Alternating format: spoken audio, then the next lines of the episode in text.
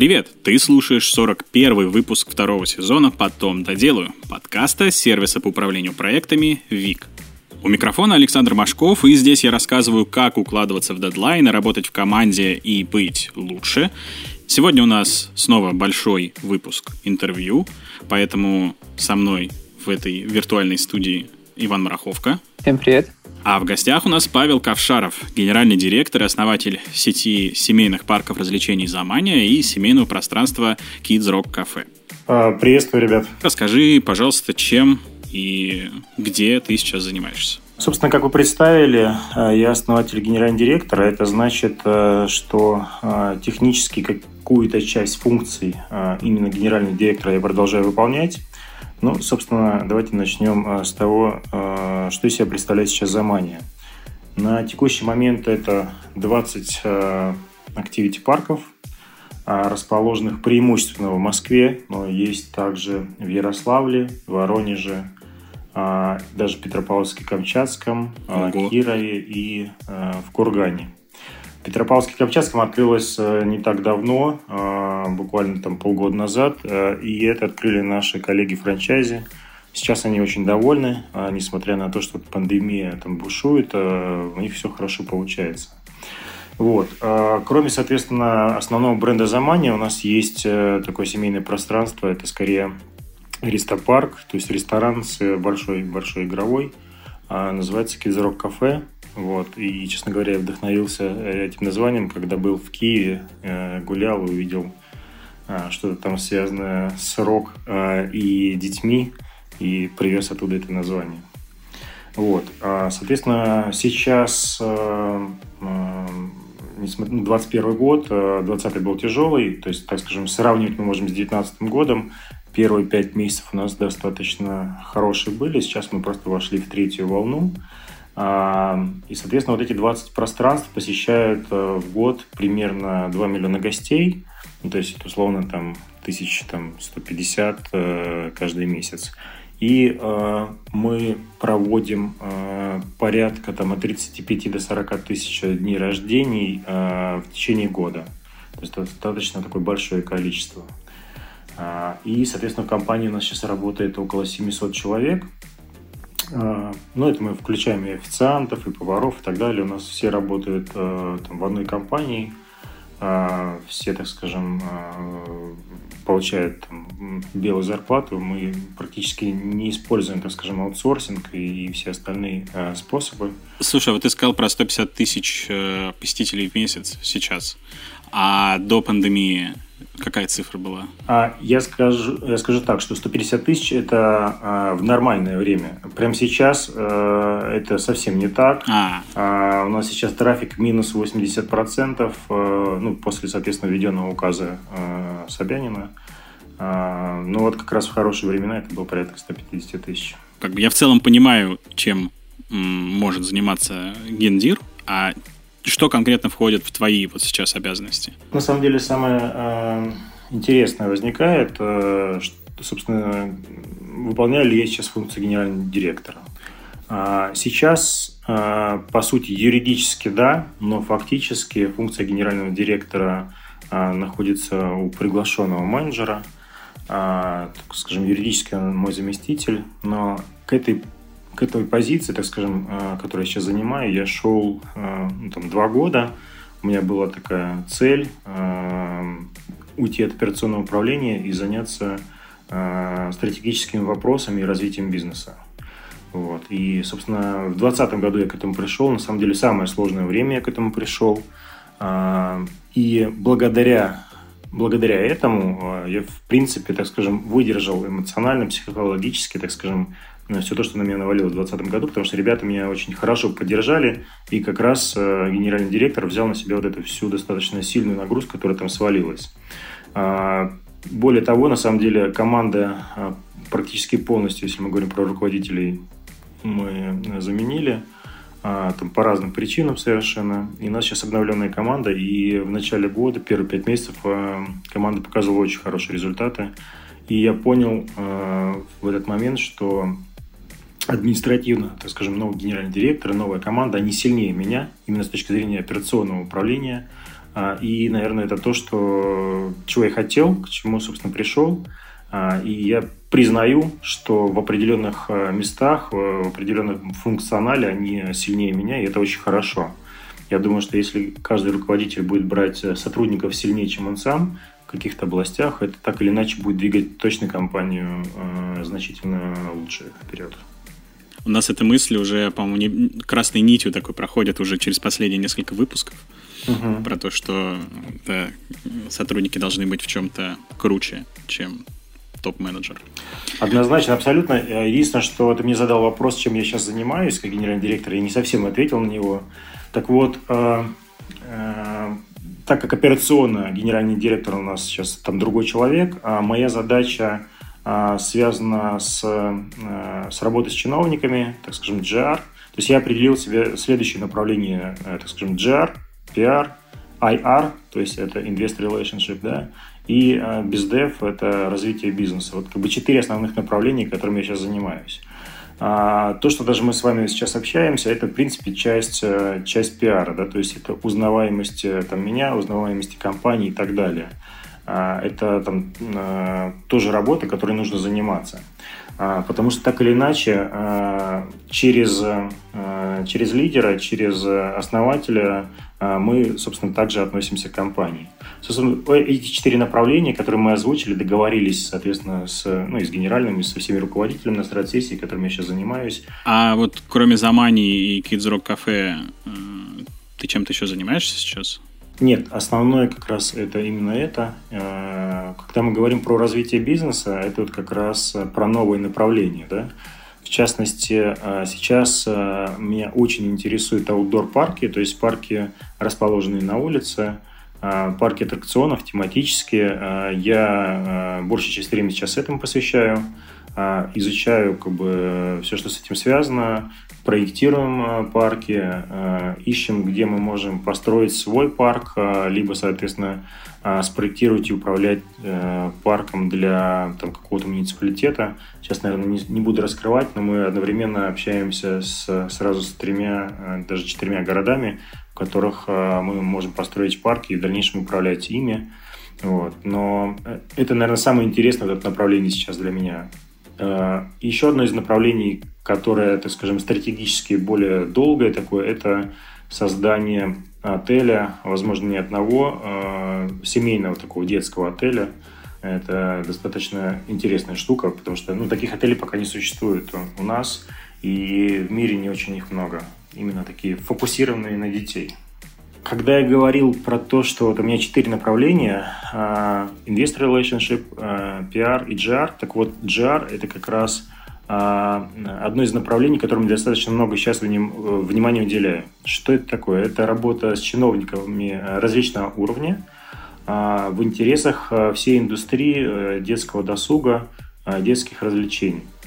Ну, то есть, например, нас э, закрывают, и необходимо отстаивать интересы наших коллег, э, мои личные. Соответственно, я договариваюсь с чиновниками, пишу письма, Э, в Москве, Московской области, в других городах, э, на федеральном уровне, для того, чтобы сначала нас, нам разрешили работать, для того, чтобы нам э, помогали, какие-то субсидии выделяли, какую-то помощь оказывали, не знаю, с, в виде там, налоговых рассрочек, в виде кредитов и так далее. То есть наша задача отрабатывать все вопросы, чтобы индустрия смогла продолжать работать в дальнейшем. А, видите, что происходит с общепитом? Там достаточно консолидированная позиция, очень много игроков, и есть э, такие яркие лидеры в виде там, Миронова, Татуловой, а, там, Миши Гончарова, э, которые, собственно, занимаются этим э, ежедневно, я имею в виду GR.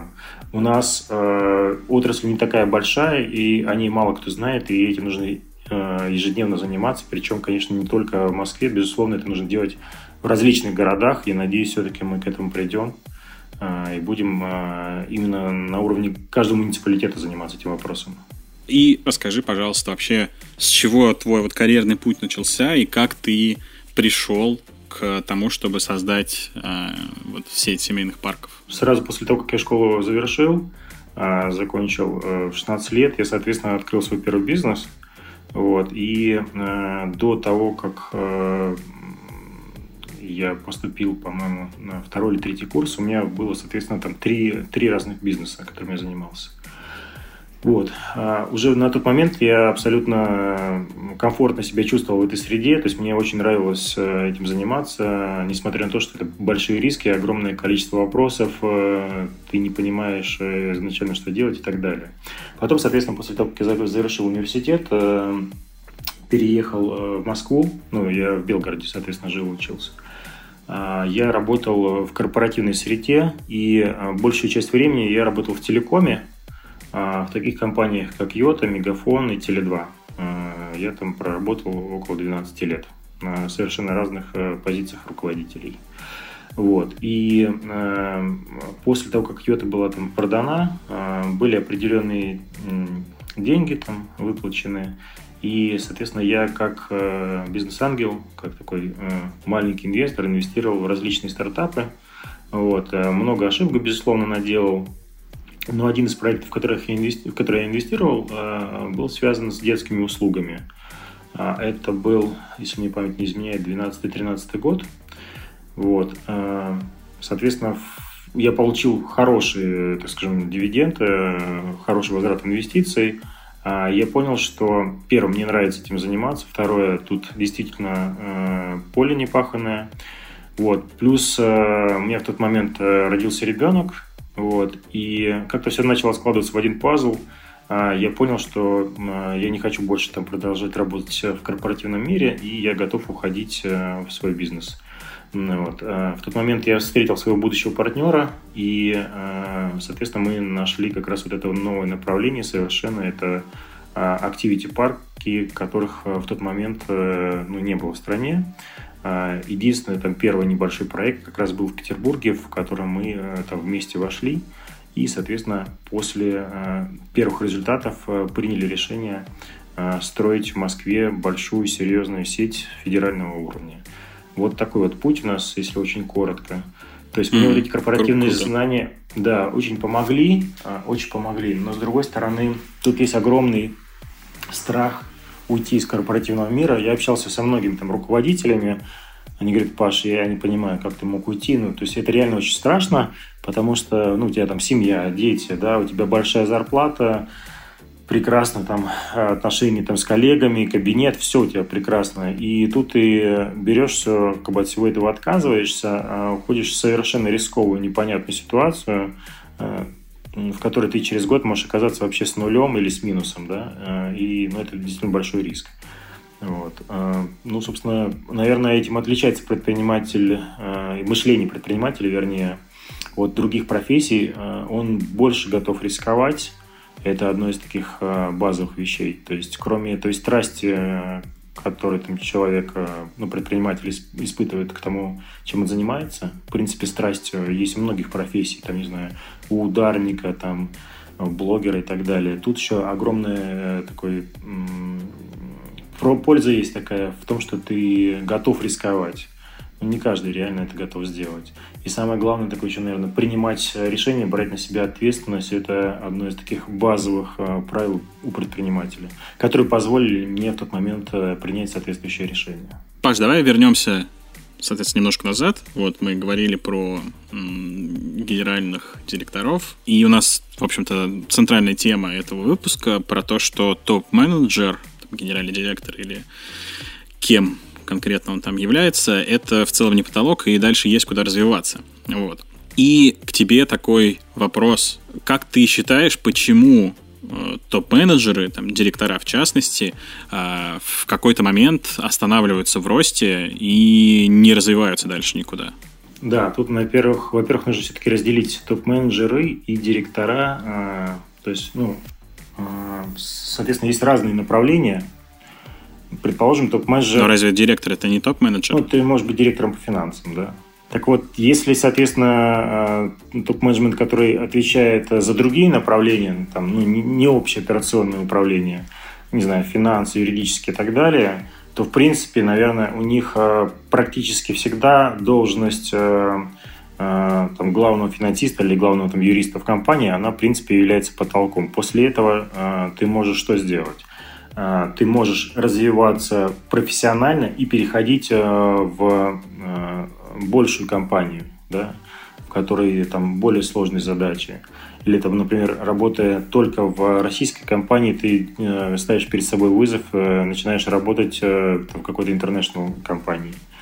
А, и это вот те направления, которые действительно интересны. Я видел э, крутых ребят, бухгалтеров, например, которые ставили перед себя такие вызовы, э, проходили обучение на там, э, международные курсы, проходили там, в том числе там, в Лондоне, э, дистанционно или там очно, и после этого там переходили в топовые какие-то компании. И это правильное направление развития. Что касается э, генерального директора, то, э, во-первых, они точно так же могут пойти по этому пути – значительно себя развивая, а, либо, соответственно, а, некоторые, небольшая часть на самом деле принимает решение а, стать предпринимателем. Я общался с некоторыми своими друзьями, там, генеральными директорами, они говорят, Паш, ты знаешь, мне очень комфортно быть топ-менеджером. Я не вижу себя предпринимателем, и я вот развиваюсь именно в этом. А, мне а, интересно, например, находить новые компании с совершенно новыми там, технологиями и развиваться вот в этом направлении. А, мы видим, как некоторые системно занимаются своей прокачкой, и вот слово «системно» — это такое, наверное, основа, может быть, нашего сегодняшнего разговора, потому что вот если ты системно занимаешься здоровьем, системно занимаешься образованием детей и, и э, своим личным образованием, то тогда действительно у тебя что-то получается. Многие действительно, как э, вот, Александр, ты правильно говоришь, э, как-то перестают развиваться и, собственно, у них останавливается такой вот профессиональный рост.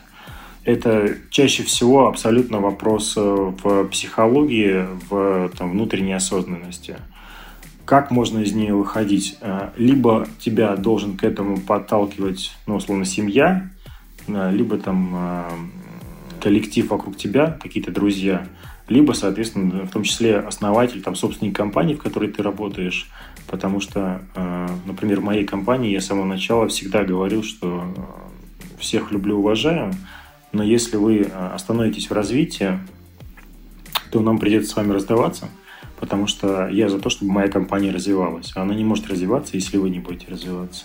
Это касается абсолютно любого сотрудника внутри компании.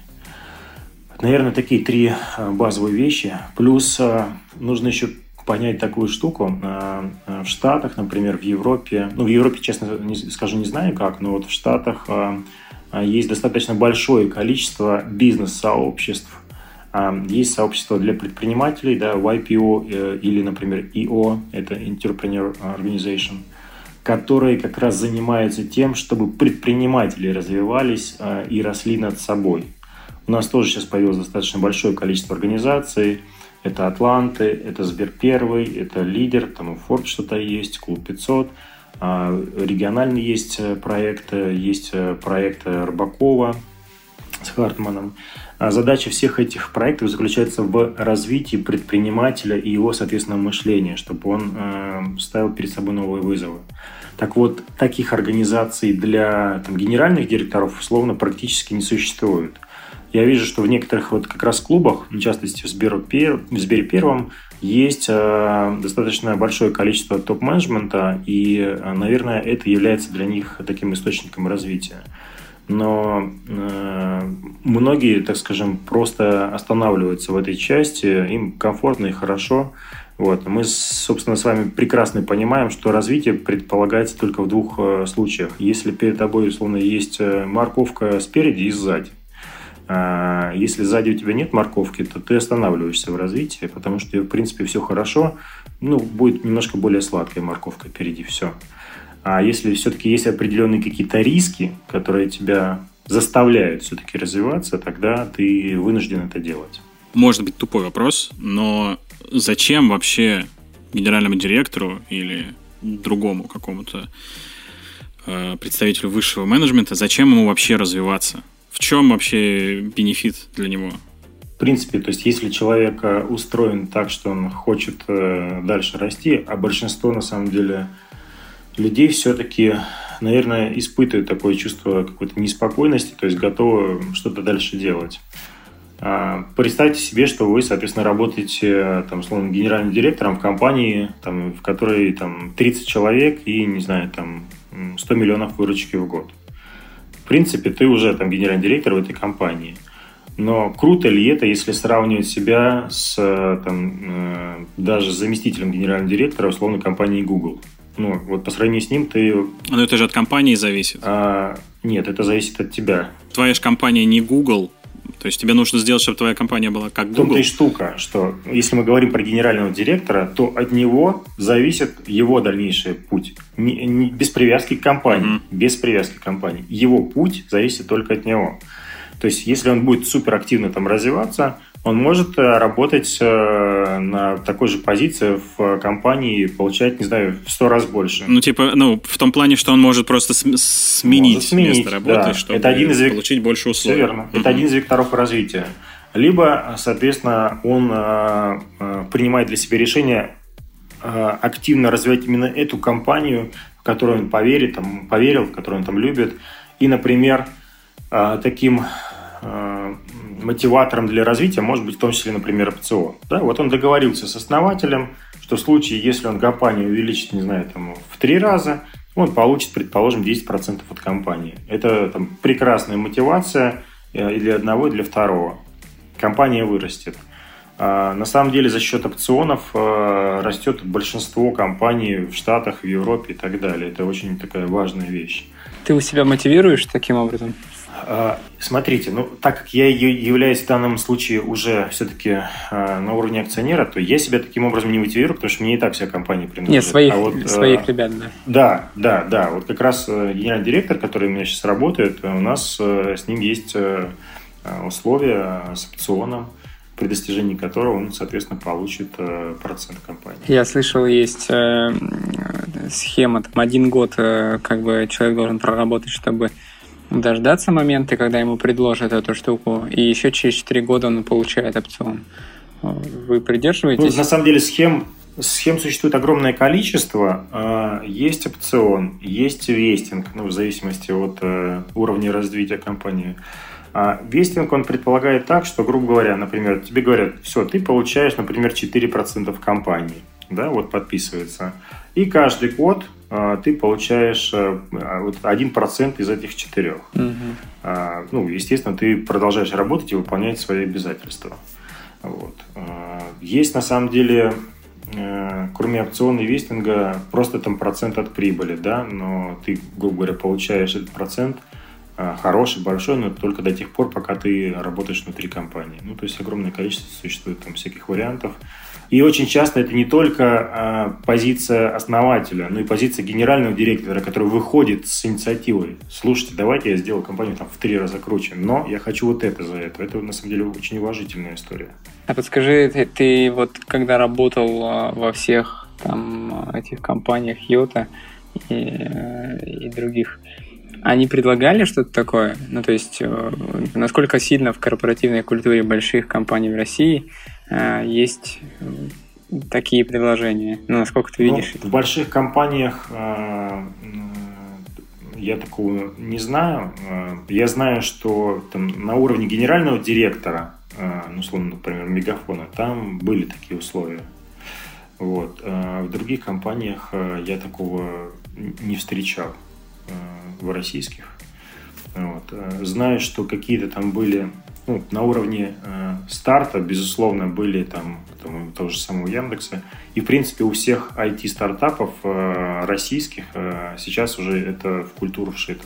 Короче говоря, я просто на самом деле я часто забываю о том, что директор, генеральный директор, это наемный работник угу. такой же как и там другие менеджеры и специалисты. Это сто процентов разные роли, да, Александр, это сто процентов разные роли. Даже когда вот я сам работал в этой, так скажем, должности, мне крайне сложно было быть одновременно, так скажем, а, человеком, который должен мотивировать, лидировать и так далее, и тем же самым, который в том числе а, плеткой стягает. Ну, то есть это разные роли, и поэтому ты прав, э, нужно об этом не забывать. Получается, генеральный директор должен развиваться если он хочет, ну, типа, лучшие для себя условия, для этого, соответственно, есть два пути. Либо он ищет место, где лучше и развивается, чтобы на это место попасть, на лучшие там финансовые условия или какие-то другие. Либо он э, развивает себя и развивает свою компанию, чтобы, соответственно, тоже свои условия улучшить. Да, еще раз, либо развитие компании, ну, себя и компании, в которой он работает, либо, соответственно, переход куда-то еще в другую, э, в другую компанию. На самом деле, э, мне вообще сложно представить, как может человек не развиваться. Ну, то есть... Э, вообще в легкую. Это все прям реально банальная штука. То есть, если ты не развиваешься, то ты просто деградируешь, э, просто вопрос времени. Ну да. То есть ты можешь пять лет, пять лет находиться примерно в одном состоянии, но это просто это деградация тебя как эмоционально, психологически и физически. К чему это приводит? Это приводит если мы говорим про деньги, то ты теряешь в деньгах, ты там больше не зарабатываешь, и инфляция тебя опережает. Второе, ты становишься неинтересен, в принципе, компании, если ты как бы сам не развиваешься. Тебя могут легко уволить, да, потому что рядом э, много ребят молодых. А в-третьих, это психологическая проблема, потому что у тебя ничего не меняется, и э, ты однажды себе задавать начинаешь э, вопросы, а что я в этом мире делаю, а так ли я это делаю и так далее. И вот это все происходит только из-за застоя. Ну, то есть, э, и это больше даже проблема, чем, чем э, большее количество денег в кармане. Вот если говорить не про развитие компании, а про развитие э, директора, генерального директора э, как специалиста, э, что стоит вообще развивать? Ну, то есть вот э, ты начал говорить, что это не только э, там, обучение каким-то там навыкам, хотя и обучение навыкам это тоже развитие. И опять же, вот мне интересно твое мнение, какие навыки должен вот развивать генеральный директор у себя, и что еще, кроме этого, вообще ему стоит развивать? А, одновременно вопрос э, простой и сложный, но в любом случае хороший, потому что, э, Александр, что мы видим вокруг? Э, вокруг мы видим просто невероятное количество контента, который нас учит жить. Вот первое, значит, я точно не хочу этого делать, но я расскажу а, на своем опыте, что я вижу вокруг себя. То есть э, я точно не тот, кто скажет, как надо. Я вижу, например, своего генерального директора, который три года назад, по-моему, четыре года назад начал себя развивать с точки зрения психологии. И сейчас он реально очень круто умеет с психологической точки зрения разбирать людей и с ними общаться.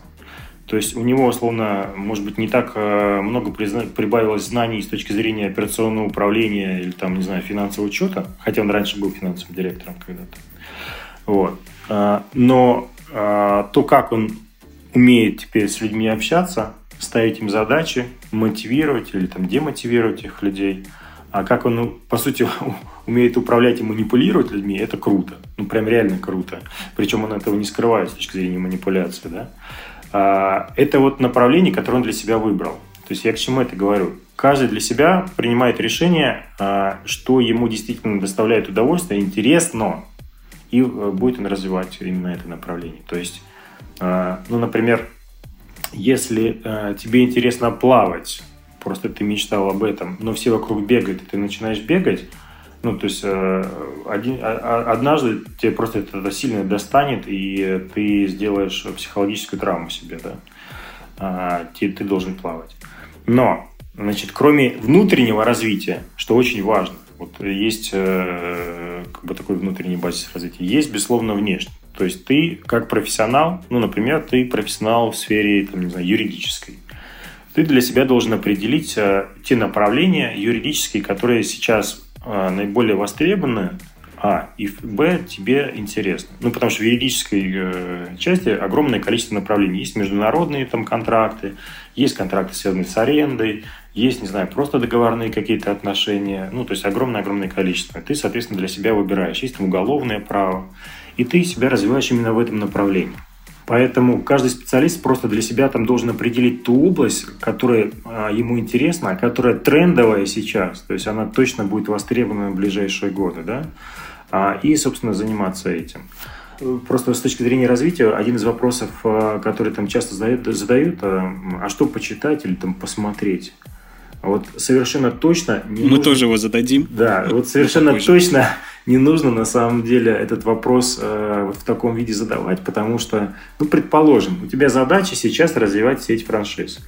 Ну, тебе нужна экзистенциальная психология? Ну, наверное, точно нет. Тебе нужно читать книги и все, что связано с франшизой, и как бы слушать э, других э, там э, предпринимателей, не знаю, кого угодно, кто так или иначе развивал эти франшизы, э, с хороший опыт или там плохой.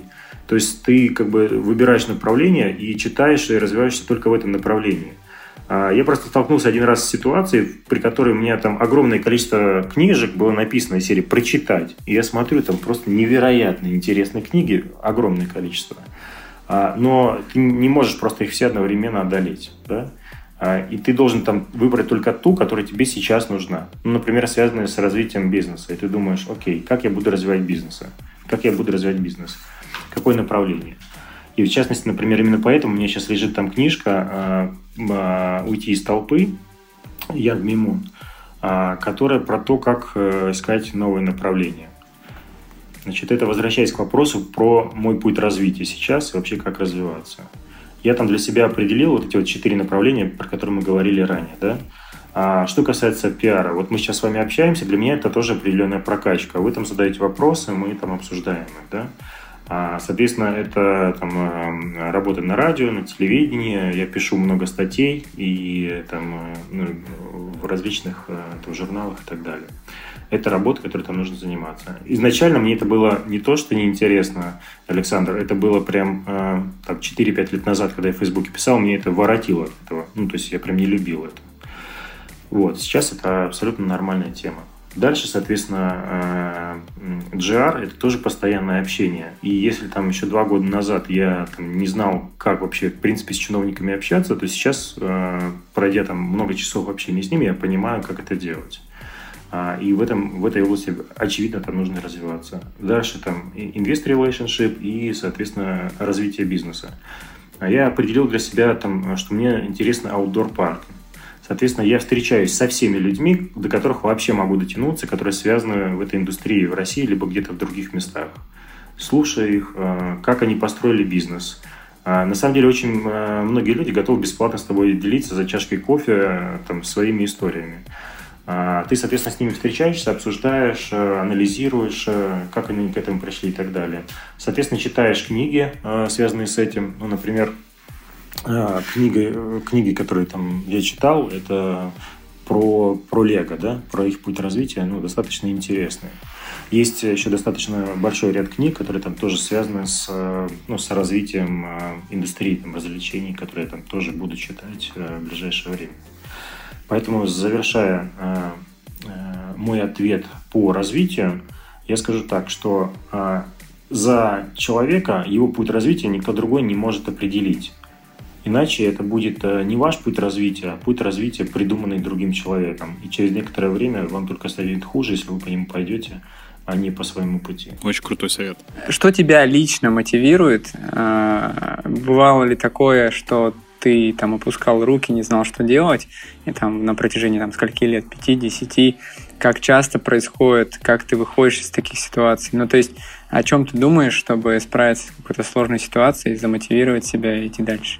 У меня было несколько сложных ситуаций, Иван. Значит, э, э, первая такая прям серьезная сложная ситуация была, когда мы строили, не помню какой по счету, пятый или шестой парк э, в Рио-Дмитровке. Он у нас практически полностью был готов.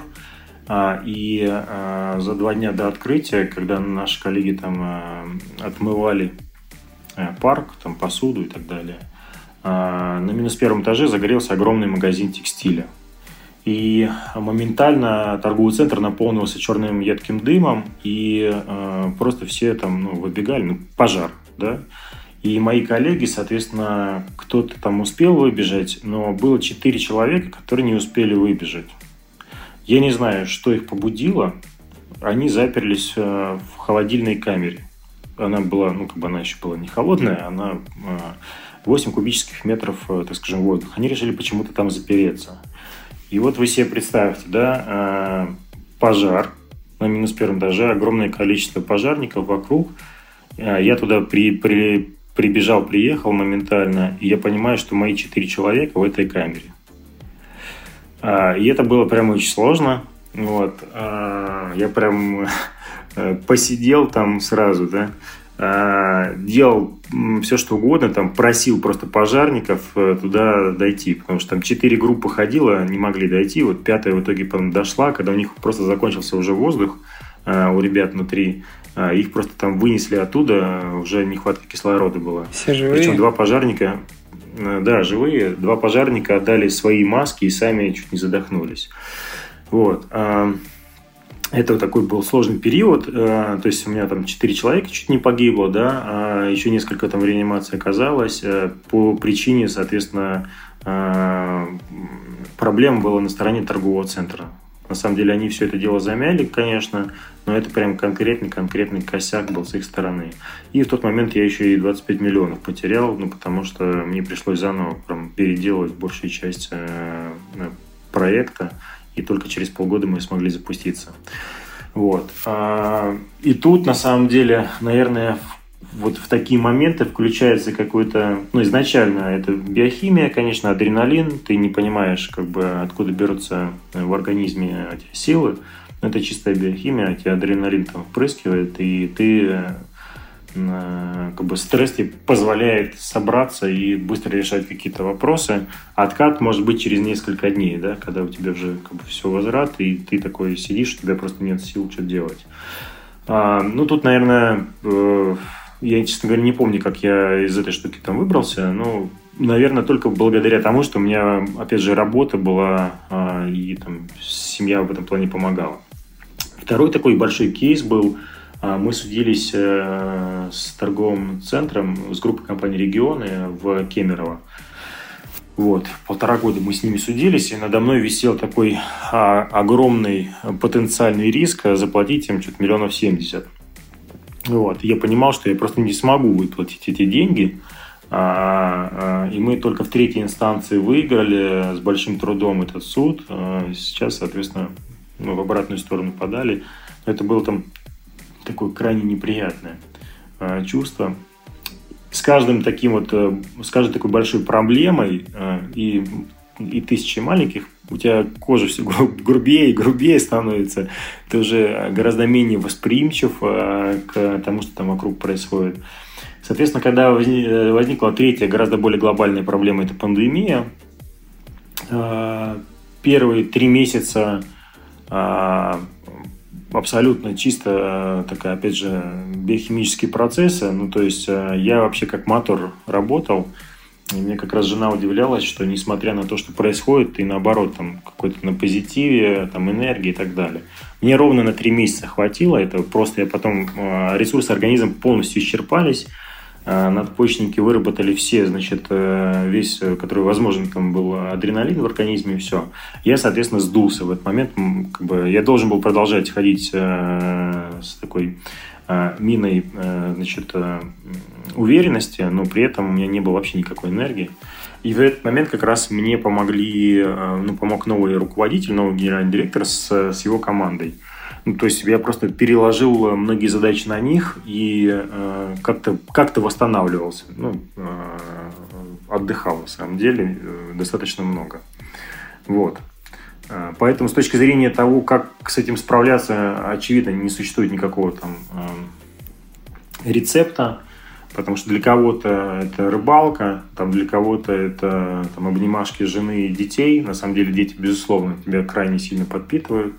Вот. А для кого-то, наоборот, закопаться в работу еще больше. То есть ну, каждый, у каждого какие-то свои вещи.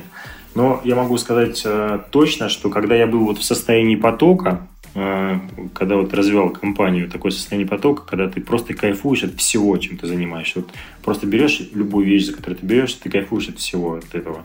Вот там первые как раз 4 года у меня таких были, когда я строил Заманию до, до, до пандемии, да. Вот. И вот это состояние потока, оно позволяло сглаживать э, проблемы, которые возникают. Ну, как бы, ну, возник, ну, фиг с ней, как бы идем дальше. Никаких проблем не возникает. Вот. А вот эта сейчас там пандемия конкретно нас вот, в 2020 году значительно выбила э, там, энергетически, психологически. Многих людей, в принципе, там поломало. Но, в принципе, там, предприниматели вынужденно э, остаются, так скажем, в устойчивом состоянии. Хотя психологически, я прям видел, многие ломались очень сильно. И, и это влияет сильно на бизнес.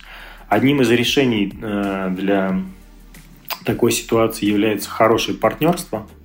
У меня, к сожалению, нет хорошего партнерства, потому что, в принципе, чаще всего партнеры, как в семье, так э, и в бизнесе, они обычно работают в какой-то противофазе. Когда тебе плохо, ему хорошо. Я не знаю, почему так работает, но обычно именно так. А, соответственно, когда у тебя синусоиды, так скажем, внизу, партнер может подхватить э, и помочь в этой ситуации. В данном случае у меня партнером выступил как раз генеральный директор. Так, ну и перейдем к Блиц-опросу. Какими инструментами ты пользуешься в работе вот сейчас? Э, может быть, какие-то таск-менеджеры, тайм-трекеры, не знаю, там, текстовые редакторы, мессенджеры, что еще? Я, когда, собственно, был именно в должности генерального директора операционного управления, меня, конечно, гораздо больше было инструментов, которыми я пользовался, да. А, самый такой большой это Bittrex 24, это task management система у нас. А, в принципе, каждый ее использует по-разному. Для кого-то там это система документооборота, выставления счетов, что угодно.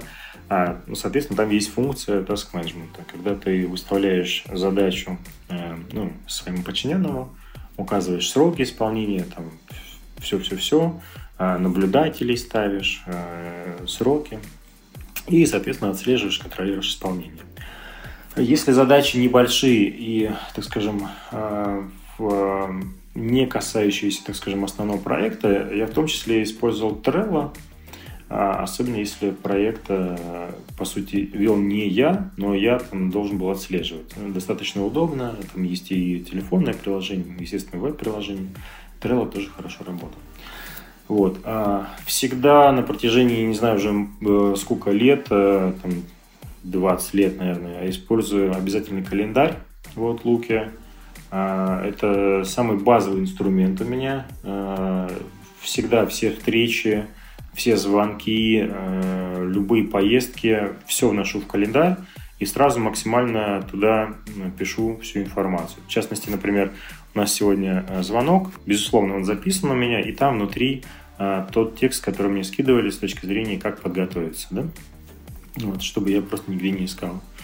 Понятно, что мы используем там все мессенджеры, собственно, это просто как бы уже стандартный абсолютно инструмент. А, все... Основная коммуникация у вас э, через какой Основная мессенджер? коммуникация внутри компании у нас э, через Telegram. А, вот. Угу. Если раньше это был просто общий канал, то теперь, по сути, это стал новостной канал. Ну, когда новость выходит, ты ее внутри можешь комментировать. Иначе превращается такое все в спам-ленту. Вот. Э, ну, там достаточно большое количество каналов, есть там, условно, финансы, есть там руководители и так далее. Прикольно. То, то есть у вас типа у вас не чатики, а у вас каналы, где вы в комментариях да, да, обсуждаете? Да, да, есть, есть чаты, есть каналы. Прикольно. Да. А, значит, э, есть э, для, для не для IT, извиняюсь, для HR есть свои инструменты, например, для постоянного обучения сотрудников. Раньше, раньше система Motivity была, сейчас сервис Guru. Что у меня еще? А, знаете, достаточно простая штука. Значит, в связи с тем, что я каждый день пишу дневник, два года последние, то пишу я его в заметках, в обычных заметках. Угу. Единственное, что, ну, соответственно, их можно писать, ну, как на ноутбуке, так и на айфоне, но это достаточно удобно. Ну, то есть по годам, по месяцам у меня там разбивки, а, и в том числе достаточно быстро могу какие-то вещи найти, которые были, там, не знаю, месяц назад, чтобы восстановить какую-то встречу. Вот. Дневник это на самом деле в том числе не только какой-то инструмент, а это еще и способ такого развития, инструмент развития. Потому что э, ты в голове не можешь просто удержать огромный объем информации. Ну, например, ты пообщался с человеком, и тебе нужно переварить эту информацию и как-то проанализировать э, какие то вопросы, ответы, и что ты дальше будешь делать. Иногда это просто невозможно в голове сделать. По крайней мере, я не всегда это могу. А э, благодаря такому анализу с дневником, там, что хорошо было, что плохо, там, какой-то план, дальнейший вектор развития и задачи, ты это вполне себе можешь сделать. Вот, э, Вечером заполняешь? Чаще всего утром, когда я там еду на работу э, в машине, ну, я просто не за рулем езжу, вот, и я заполняю. Утром как-то лучше голова. Ну, за вчерашний день, типа, да? Да, да за вчерашний день, так, да, переварил уже все там. Угу, прикольно. Э, на самом деле, прям дневник очень, очень реально помогает, и я думаю, что однажды мне поможет книгу написать по созданию компании. Опять же, в заметках э, я, например, э, пишу цели свои там на год и на пять лет. Вот. Такой важный тоже для меня инструмент.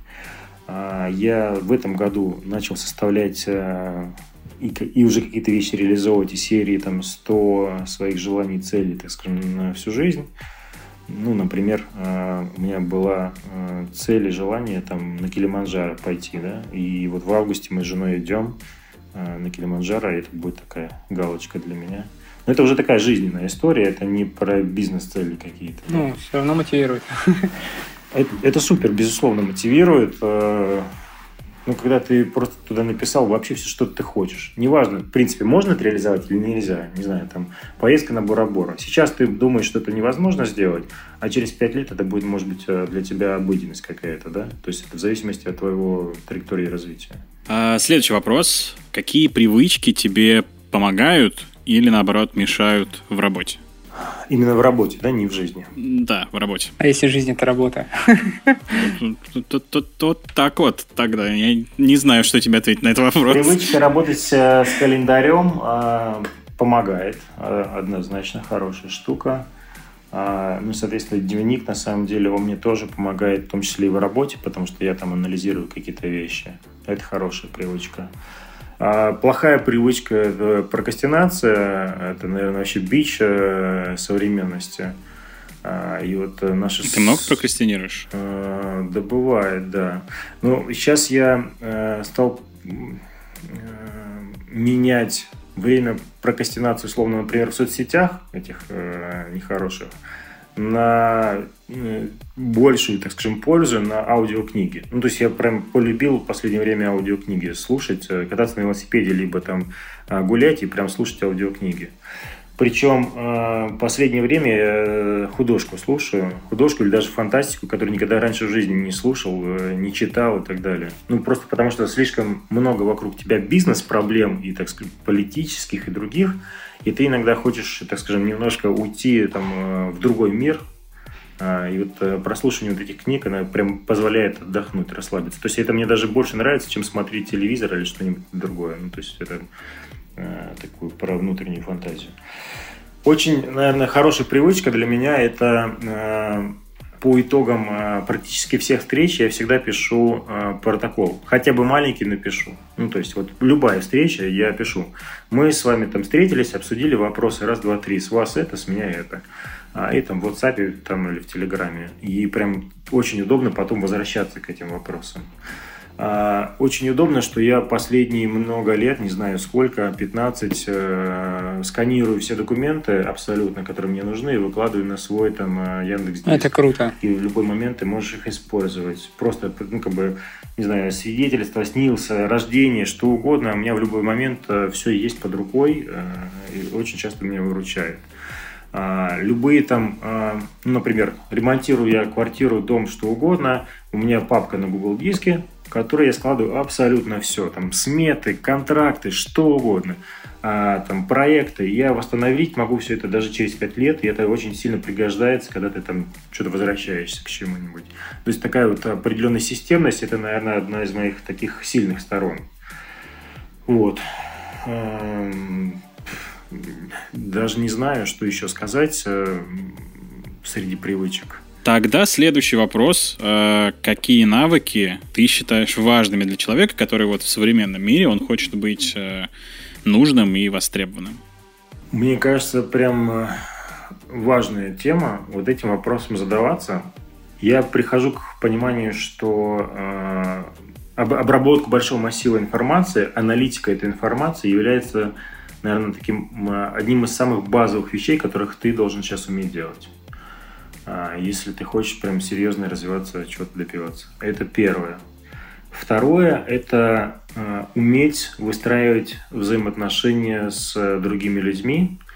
Э, сейчас это называется последние там, несколько лет, лет soft skills, так называемые, да.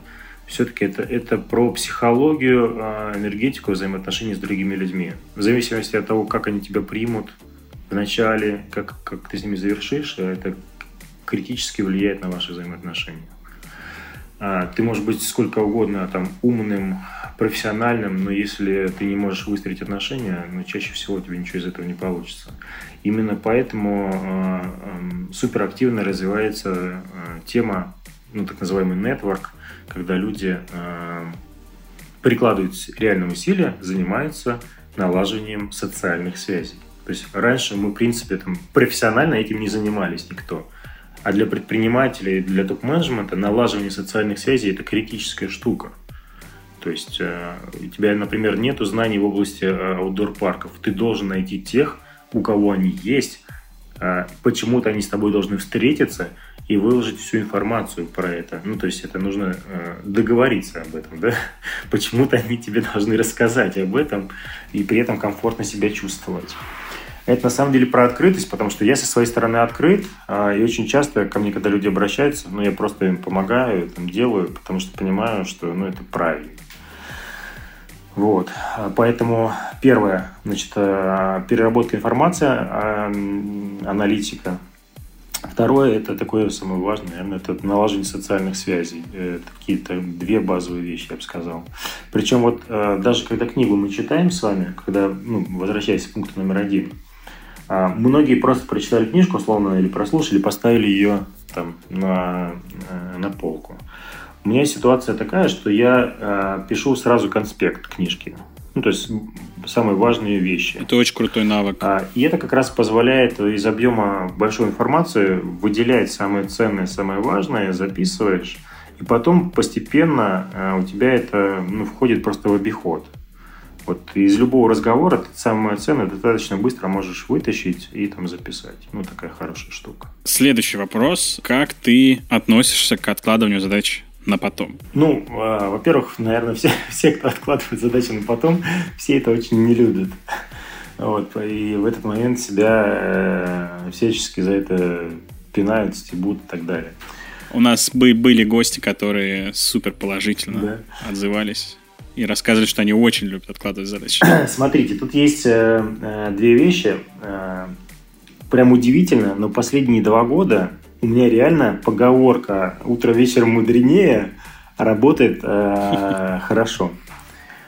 С одной стороны, это вроде бы как про откладывание задач на потом, но по факту, э, когда у тебя, например, мозг плохо справляется или там не работает, а тебе нужно решить сложную задачу, то тебе лучше ее реально отложить. Это вот э, недаром э, поговорка придумана нашими предками. На утро или там на следующий день так получается, что эта задача решается совершенно легко. Ну, просто прям потрясно легко решается. А, а есть, по-моему, военных а, правило называется ПО. Подожди, возможно, отметить. Да, да, да. А, но что касается там, задач, вы же помните там эту историю, квадрант, когда ты все задачи разбиваешь на там срочно важно, не срочно не важно, срочно не важно и так далее. Матрица Эйзенхауэра, да, да. да. И самое главное, на чем ты должен сосредоточиться – это важно не срочно. Это то, что реально тебя будет развивать значительно быстрее, да. Вот. И я по этому принципу, на самом деле, прям работал с руководителями, когда они ко мне приходили, мы прям матрицу такую чертили вот эту с ними, мы прям записывали все их задачи и пытались э, быстренько там раскидать все срочные, чтобы сосредоточиться вот на этих важных штуках. Вот. Но когда мы говорим про там, мою личную стратегию, есть, с одной стороны, какие-то быстрые, простые задачи, которые можно быстро закрыть. Но есть действительно иногда какие-то задачи важные, но ты по какой-то причине их тянешь и э, не понимаешь даже, почему ты хочешь. Ну, то есть тебе неприятно. Просто задача, она нужна, важна, неприятна. И ты ее там откладываешь из недели в неделю. Бывает такое. Э, не нужно лукавить. У меня тоже такое есть. Э, ничего хорошего в этом нету. Например, мне сейчас нужно там закрыть компанию в Штатах, я уже, блин, месяца три никак не приступлю к этой задаче. А это нужно сделать. Мне просто больше нравится заниматься развитием бизнеса, чем, э, чем вот этой дурацкой историей. Поэтому я, наверное, сосредоточен на том, что мне нравится. Делегировать можно или нельзя? А, делегировать не только можно, но и нужно. А, Иван, прав совершенно. То есть вот все, что как бы можно. Ну, у меня есть ассистент э, за последние два года. Он уже стал вообще там с полуслова меня понимать. Он, э, вот все, что моего быта касается, я все делегирую, да, то есть я там никогда там машину не заправляю, условно, там не мою, не ремонтирую, там у меня сейчас ремонт в квартире идет, я вообще этим не занимаюсь. Э, ну, то есть очень многие вещи, которыми я вообще не занимаюсь, и я могу либо там отдыхать, а у меня голова ничего не делает, либо там заниматься развитием компании бизнеса. Но есть некоторые вещи, которые ты не можешь делегировать. Ну, вот закрыть американской компании ты не, не можешь никому делегировать, потому что нет таких людей в окружении, которые могли бы за тебя это сделать. Ну, вообще, кстати, делегирование прям крайне важная штука. Я с словом делегирование жил э, вот 19 э, год, 18 и, собственно, это меня и привело к э, тому, что у меня появилась команда и генеральный директор, которому сейчас я практически все полномочия передал.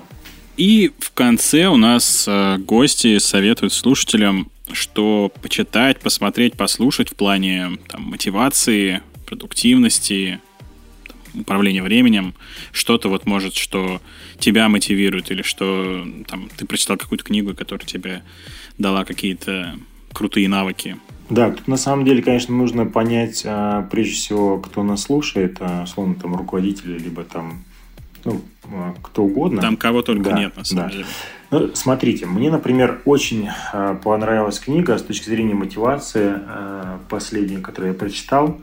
Э, у меня, когда я книгу читаю, я ставлю оценку, ну, сколько из 10, там, 5 из 10 или 10 из 10, да. Вот это у меня 10 из 10. Э, «Будь одержим» или «Будь как все» Гранд Кардон. Просто потрясающая книга, мне очень понравилась. 8 из 10 у меня Дармидаса. Это достаточно такая, с одной билистристика, ну, то есть это книга, написанная там Трампом и Киосаки.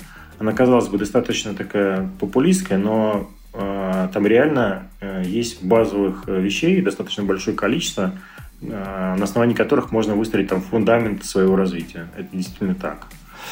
А «Разбуди в себе исполина» А, а, можно как угодно к Тони Робинсу относиться, но если э, как бы, мы говорим про, про мотивацию и какие-то там э, важные вещи, ну, там, про то, что формирует вашу жизнь, про силу убеждений и так далее, это вот сто процентов вот про эту книгу. Если мы, например, говорим про э, развитие себя как э, там, руководителя – то э, сейчас перед тем, как руководителю перейдем, я еще вспомнил книгу «Магия утра». Э, очень хорошая книжка. Два года назад тоже ее прочитал. Э, тоже рекомендую с точки зрения внутреннего развития. Э, если мы говорим про руководителя, то э, мне 7 из 10 это письма Безоса. Э, Стив Андерсон очень понравилось. А дальше «Продавая незримое». 9 из 10 мне понравилась очень такая.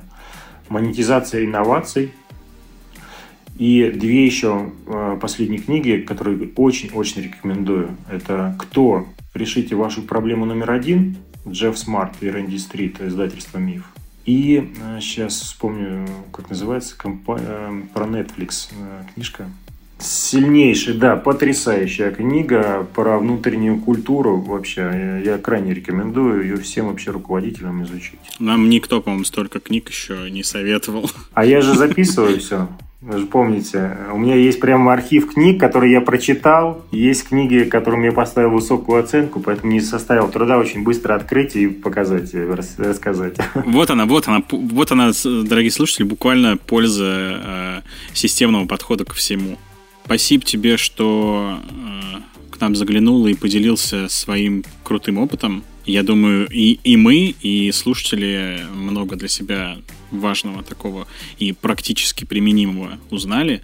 Вот, спасибо тебе за этот крутой выпуск. Да, Александр, Иван, спасибо, что пригласили. Мне, мне очень было интересно. Хорошие вопросы, которые, собственно, являются базой для того, чтобы там правильно ответить. Спасибо тебе, Паш, большое.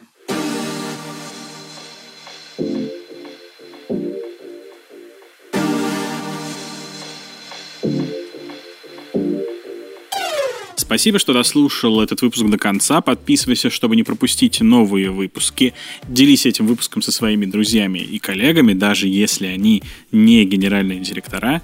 А, к этому можно и, наверное, в какой-то степени нужно стремиться. Если слушаешь нас где-то, где можно поставить оценку или оставить отзыв, обязательно это сделай. Предлагай какие-нибудь интересные темы или гостей, которых хочешь услышать в нашем подкасте. И, конечно, регистрируйся в нашем Task Manager. Ссылочки все в описании к выпуску и в описании к самому подкасту. На этом все. До встречи в следующем выпуске.